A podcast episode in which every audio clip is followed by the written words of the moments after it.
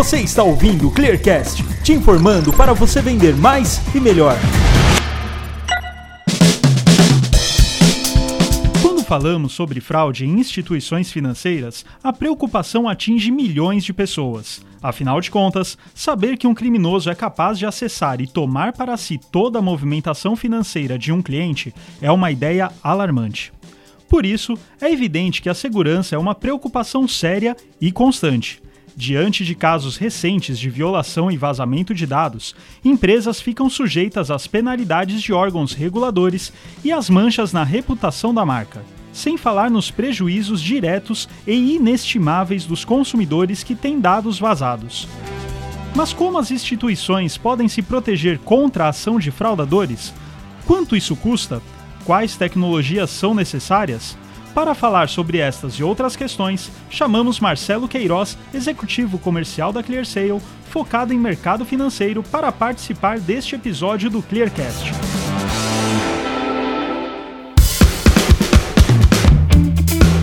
E aí, Queiroz, tudo bem com você? Tudo bem. Começando aqui para a pergunta que talvez seja a principal de todo mundo, que é qual é o tipo mais comum de fraude no segmento financeiro? Primeiro prazer em poder participar uh, desse podcast. É, acho que primeiro gostaria de ressaltar uh, que a fraude, quando a gente fala de, de crimes financeiros, é a segunda, uh, segundo evento de crime financeiro maior destaque em todo o globo, tá? Ficando assim, inclusive, de propina, corrupção e crimes financeiros. E o primeiro é a lavagem de dinheiro. Você vê a importância da fraude. Mas falando especificamente da. Quando a gente fala de fraude no segmento financeiro, a gente está olhando sobre a ótica da gestão da identidade ou da comprovação da identidade do cliente nos processos de compra, nos processos de pagamento ou outros serviços financeiros. Então, quando a gente está falando de fraude, o principal ponto que os fraudadores atacam é justamente técnicas para fraudar a identidade uh, daquele cliente para que possa se passar no lugar daquele determinado cliente e assim conseguir ter resultados em relação ou a uma compra, um pagamento ou algum serviço do mercado financeiro. Perfeito. Bom, então dá para ver que o tipo mais comum de fraude no segmento financeiro é o tipo mais comum de fraude que a gente tem no e-commerce, enfim, outros segmentos que é o de, praticamente de falsidade ideológica, né? Exatamente. Quanto que a fraude pode gerar de prejuízo para bancos e fintechs, por exemplo? Uma estimativa. É, existem vários estudos no mercado, né, quando a gente fala de, de fraudes. Se a gente fala, por exemplo, no mercado de cartão de crédito, alguns estudos falam que a gente pode chegar no valor de 35 bilhões de dólares até 2020. Mas eu gostaria de comentar que, na verdade, quando a gente está falando desse tipo de fraude, desse tipo de prejuízo, a gente está atacando um dos prejuízos, que é o prejuízo financeiro. Uhum. Uh, mas, na verdade, existem outros prejuízos ligados a isso. Né? Então, a gente considerando o contexto hoje do mercado, com a Lei Geral de Proteção de Dados e, mais especificamente, no mercado financeiro, uma série de leis e regulamentos específicos do Banco Central que regulamentam todas as ações do mercado financeiro, existem outras penalidades além da questão direta do prejuízo financeiro, penalidades administrativas, penalidades em relação à própria instituição.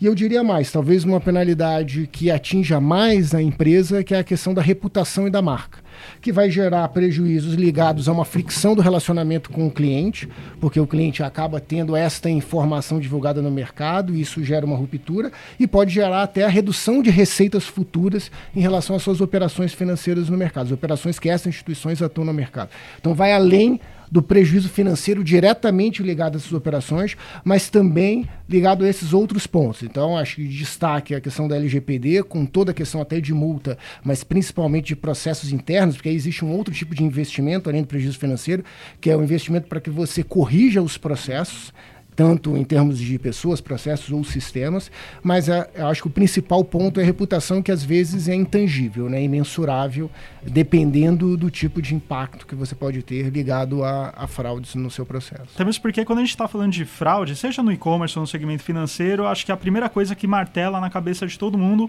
é o prejuízo financeiro per si. Agora você falou da questão das novas leis, tal, tudo mais, então, opa, vou ter problema com multa, mas a parte da reputação talvez seja a principal, né? Pois é algo que você não, não, vai, não consegue recuperar, principalmente no segmento financeiro. Acho que é, é quase impossível, é, né? Isso está ligado justamente à questão de confiança, né? Uhum. Então, nesse ponto que eu acho, é, tenho o prazer, inclusive, de trabalhar na ClearSale, porque tem isso como propósito, né, que é gerar confiança no mercado entre as empresas e os clientes. É, quando a gente está falando de mercado financeiro, você está falando totalmente de confiança. Então, quando a gente fala de reputação, a gente está falando de confiança.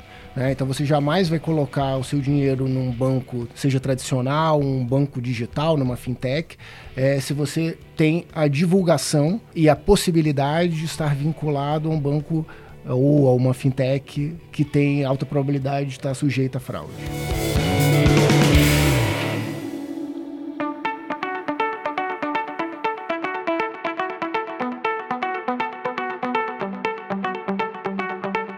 Queiroz, quais são as práticas mais adequadas e seguras nesses processos? Como que essas empresas conseguem se proteger da fraude? Como eu comentei, o principal mecanismo, né, na verdade, a principal técnica e vetor utilizado pelos fraudadores é justamente se passar por uma pessoa, por um cliente uh, verídico, né, um cliente real.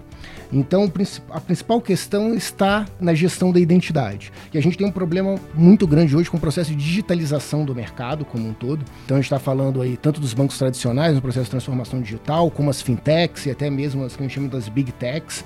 Facebook, Google com seus wallets e até mesmo Samsung com seus wallets entrando nesse mercado. Então você tem um processo de digitalização muito grande. Isso faz com que exista uma exposição de dados no mercado. Então a questão de vazamento de dados, comercialização de dados na dark web, hoje é muito comum, infelizmente. A indústria de fraudadores, na verdade, é uma indústria de fato.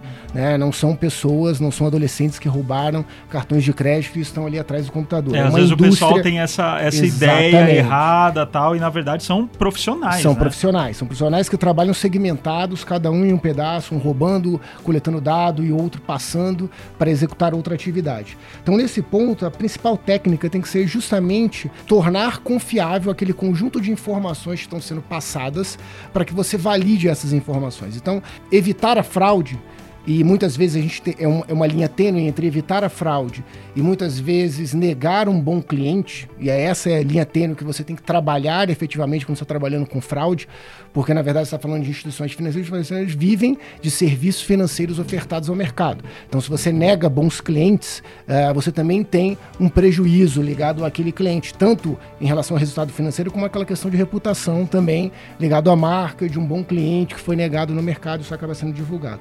Então, a questão da identidade é muito importante. Essa questão da identidade ela pode ser trabalhada principalmente pelo vínculo das informações.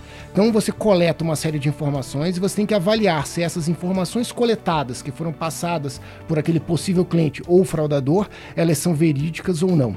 E através de programas que podem correlacionar essas informações, essas são as melhores técnicas que correlacionando os dados vão te dar níveis de acuricidade ou de veracidade daquela informação que a gente chama de score.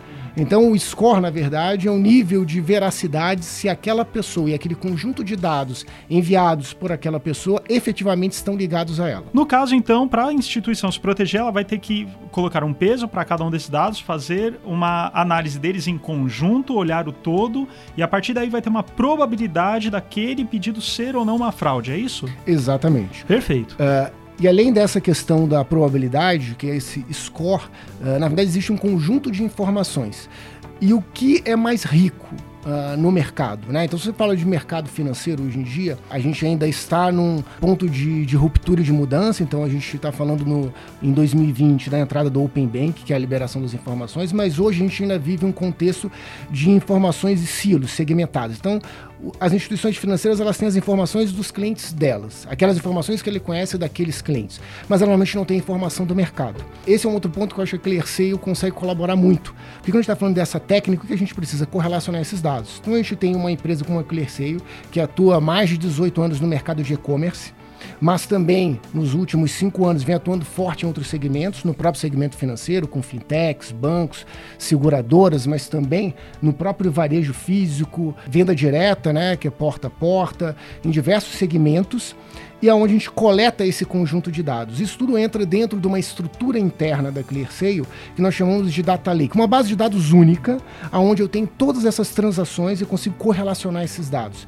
Isso é o que é mais rico nesse processo de validação de técnicas para evitar a fraude, porque através desse conjunto de informações e principalmente não só as informações que eu recebo, mas esse conjunto histórico de dados correlacionado dessas informações é que a gente consegue avaliar e a partir dali identificar um score. Só que além do score, eu consigo fazer uma correlação desses dados. Então eu posso devolver dados para as instituições financeiras com informações pertinentes que a gente chama de insights, são informações a essa correlação, vínculo dessas informações, como por exemplo o CPF, o e-mail, o celular, o próprio device que está sendo usado para fazer a compra. Então a gente tem aí é, mais de cinco, já, já chegamos ultrapassando mais de 50% das transações já são mobile.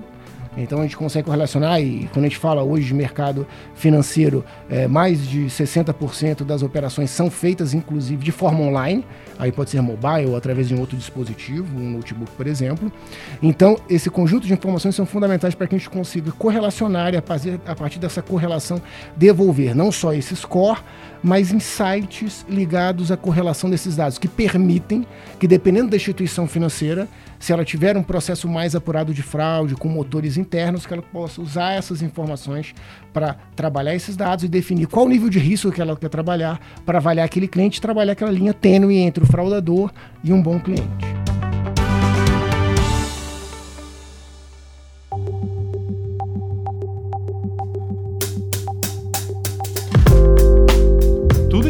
Então mostra que assim, a instituição financeira que chegar com um possível novo cliente e tal, ela não vai ter essa visão do todo efetivo, né? Que é super importante para você fazer essa régua de risco, né? Ela estaria cega e como a ClearSale tem todo esse histórico, praticamente um tracking dos, dos consumidores brasileiros, então a visão realmente é muito mais ampla. Vale até destacar a questão, por exemplo, de um dos serviços que a ClearSale atua, ele, ele mostra bem esse processo, que é o que a gente chama de análise da análise ostensiva. O que, que significa exatamente isso? Justamente para a gente ter informações e trabalhar com vários segmentos diferentes. E no caso do e-commerce, com 85% do mercado de e-commerce, a gente consegue identificar processos de fraude que estão em andamento. Normalmente, um fraudador, na verdade a gente falou, isso é uma indústria, ele consegue obter dados, então ele vai conseguir obter informações, por exemplo, de diversos clientes com dados de cartão de crédito e outras informações cadastrais, e ele vai tentar fazer de forma massiva vários processos de fraude em N empresas diferentes, de segmentos diferentes. E aonde ele encontrar uma brecha, onde ele vai tentar atacar mais forte e ali obter uma vantagem financeira, ou seja, fazer uma compra ou executar algum tipo de serviço. É, esse processo é um processo que acontece de forma massiva. Que, e aí, uma análise, ou seja, uma análise de todos esses processos acontecendo simultaneamente, permitem, por exemplo, que a Clearce, identificando uma ação desse tipo, a gente consiga atualizar regras dos nossos clientes, mostrando que existem ações para um determinado cartão de crédito, uma determinada, na verdade, não somente um, né, uma faixa de cartões, um grupo de CPFs que estão normalmente ligados a algum vazamento de dado que ocorreu ou alguma ação é, de obtenção de dados, e a partir partir dali você consegue rapidamente estancar um processo. Então isso é muito importante. Isso mostra justamente essa capacidade. Essa capacidade se dá tanto pelo histórico, esse data lake, comentei, essa base, essa base única, como também pelo processo e pela amplitude de atuação no mercado.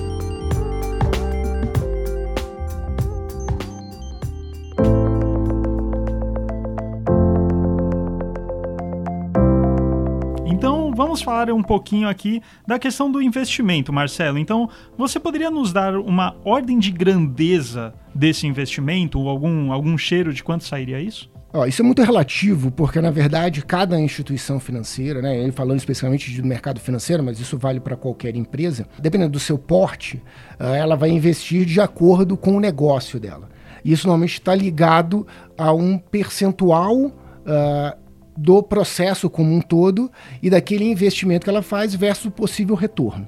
Se a gente fala de números uh, de um mercado como um todo, algumas consultorias indicam que os gastos de soluções de fraude de identidade, por exemplo, podem chegar em torno de 10,4 bilhões de dólares até 2023. Mas esse é um número do mercado como um todo, né? um gasto. E essas mesmas consultorias mostram nesses estudos que o ROI, na verdade, o Return of Investment desse investimento específico em relação a fraude, ele é muito vantajoso. Se a gente for falar, por exemplo, eu posso citar é, como referência a própria uh, ClearSale, eu posso garantir que se a gente for olhar por transação, eu diria que com centavos, por transação, por cada pedido, você consegue mitigar o seu risco através de uma solução antifraude. Mas se a gente for olhar, por exemplo, em termos de mercado como um todo, que eu acho que vale a pena como referência para trazer números Brasil, né? Que a gente está falando de, falei de números internacionais. Uh, a gente tem, no, por exemplo, a Clearcem em 2018, ela é, protegeu 60 bilhões de reais em transações, ou seja, 60 bilhões de reais de transações passaram pela Clearseio para análise. E a gente tem aí como, como uma métrica de medição que 1,4 bilhão de reais foram evitados em fraudes no último ano. Ah, então, só para usar como referência. Né? Então, essa questão do investimento, mostrando o número global, eu trouxe alguns números do Brasil a partir de números da ClearSale. Uh, e esse, essa referência que eu trouxe mais granular, em relação que com centavos de real por pedido você consegue evitar a fraude, com certeza isso mostra que por todos esses números vale a pena fazer investimento. E esse investimento ele é sempre um percentual em relação ao retorno financeiro. E esse tipo de avaliação que as instituições costumam financeiras costumam fazer. Né? Elas sempre trabalham, na verdade, a entrega final delas é dinheiro né, de alguma forma, ou no cartão de crédito com limite, ou no empréstimo pessoal, no financiamento, ou em um outro serviço financeiro que também tem uma correlação monetária.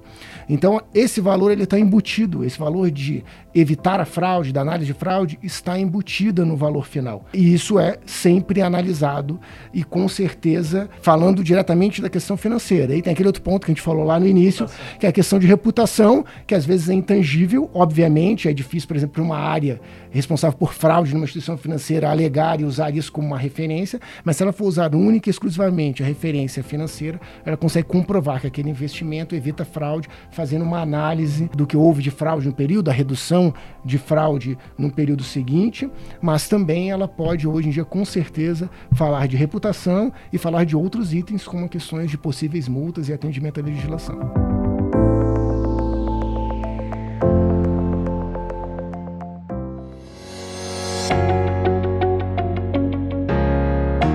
A gente falou bastante sobre essa questão de reputação que atinge diretamente o consumidor final. Afinal, é ele que vai ditar a reputação de um e-commerce, de uma instituição financeira, de uma empresa, enfim. Então eu gostaria que você falasse um pouquinho como todo esse processo de combate à fraude melhora a experiência do consumidor. Acho que esse é um dos termos mais usados no mercado, né? Então a gente fala de customer experience hoje, fricção do cliente. Uh, todas as empresas querem ter um processo enxuto, limpo, transparente com os clientes. No mercado financeiro, isso é um desafio especial, porque talvez seja um dos mercados no Brasil especialmente, uh, mais maduro, sempre foi um mercado muito maduro, e aonde as startups chamadas de fintechs, né, as startups especializadas no mercado financeiro, é, vem tendo um processo é, muito grande de impacto em relação às operações dos maiores bancos ou dos bancos médios. Isso faz com que quando a gente fala de experiência do cliente, e você pega a maior parte das pesquisas quando a gente fala de experiência do cliente ligado ao mercado financeiro, você pega empresas, por exemplo, como uh, Nubank, Banco Neon, todas elas, a escolha, né, Banco Inter também, a escolha por utilizar uma fintech está muito ligado à experiência. Então, obviamente, tem uma questão de tarifa, não pagar uma tarifa, mas está ligado à experiência. Como é a experiência com aquela plataforma? Como é a experiência com aquela empresa? E aí, quando a gente faz essa correlação com fraude, que correlação a gente faz?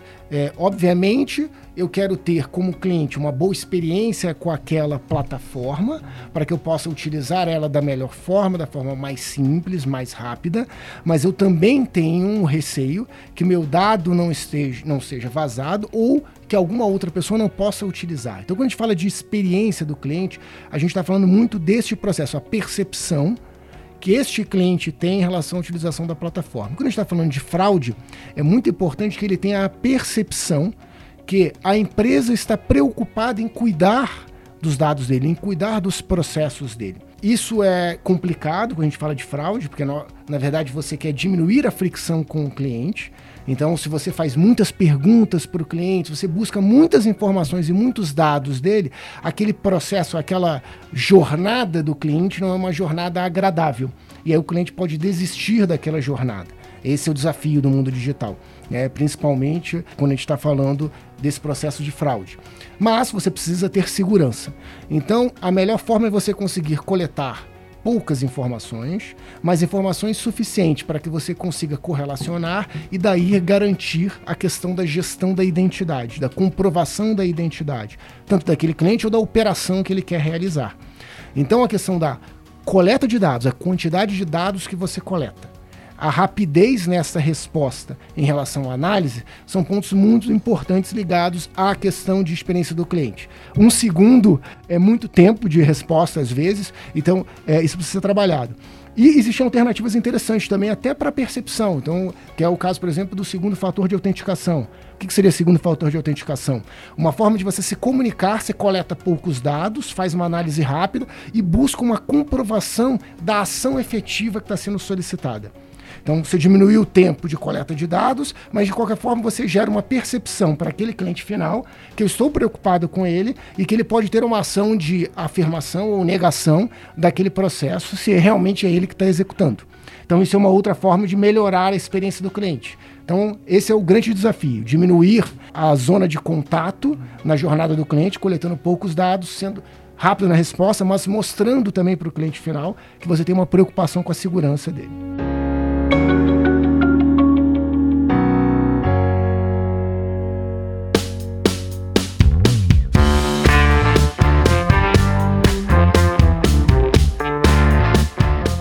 Marcelo, você passou aqui vários dados, dados impressionantes, dados internacionais, né, com relação a fraudes e tudo mais.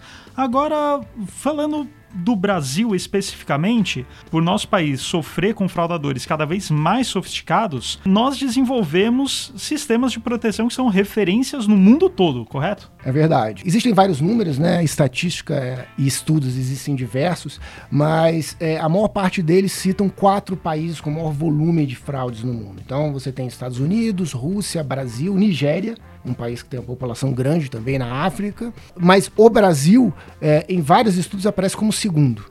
O segundo maior país do mundo com número de fraudes. E com uma, eu diria, com uma sofisticação em relação à fraude muito grande. Isso faz com que todas aquelas empresas que estão atuando no mercado há muito tempo aprendam com esse processo. Então, é, esse é um eterno exercício de estar atrás do fraudador, né? ou tentando estar à frente do fraudador identificar os processos e as técnicas que são utilizadas. A ClearSale está então no mercado de e-commerce há muito tempo, então há mais de 18 anos estudando, aprendendo criando conceitos de behavior analytics, então analisando dados de comportamento, coletando dados, criando ferramentas, né? Hoje está na moda a gente falar de inteligência artificial, machine learning, que na verdade nada mais é do que você ter algoritmos que você consegue alimentar e vão aprendendo com esse comportamento e também técnicas de análise pessoal. Então você juntar, né? Eu não acredito no, no analítico, na inteligência artificial pura, né? No conceito de inteligência aumentada, que você tem a capacidade de trabalhar o algoritmo junto com a inteligência, a parte cognitiva humana, que é muito grande. Se você consegue trabalhar isso em conjunto, você ganha espaço. Eu acho que esse é um dos diferenciais da Clearseio, ela tem esse tipo de abordagem. Então, justamente trabalhando todo esse histórico, entendendo esse comportamento, permite com que, se você está dentro de um mercado, que é um mercado onde existe um número muito grande de fraudes e de fraudes sofisticadas, você aprenda com esse processo. E aí você consiga criar metodologias, métodos, processos, plataformas que entreguem o melhor serviço antifraude se preocupando tanto na correlação de dados, como também na experiência do cliente, tentando entregar isso melhor para o mercado. Isso acho que mostra até o, o processo de crescimento da ClearSale. Né? Começou no Brasil, hoje a gente está nos Estados Unidos, a gente está no México, e mesmo nas nossas operações Brasil, Estados Unidos e México, a gente atende é, vários países ao redor do mundo, que tem operações de empresas que rodam nesses países, mas que atendem outras regiões do planeta. Com certeza, a capacidade da ClearSale de ter trabalhado isso e criado mostra o quão sofisticado é o mercado brasileiro de fraude e, na verdade, isso vira uma vantagem competitiva se você consegue transformar isso em inteligência para atuar no resto do mundo.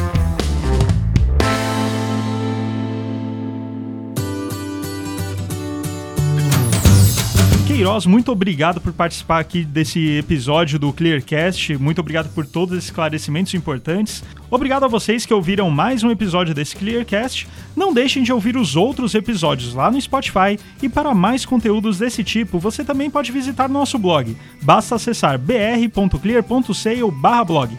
Também visite nossas outras redes sociais, Instagram e Facebook, e deixe nos comentários algumas sugestões de temas que vocês gostariam que nós trouxéssemos aqui no Clearcast. Obrigado a todos e até a próxima.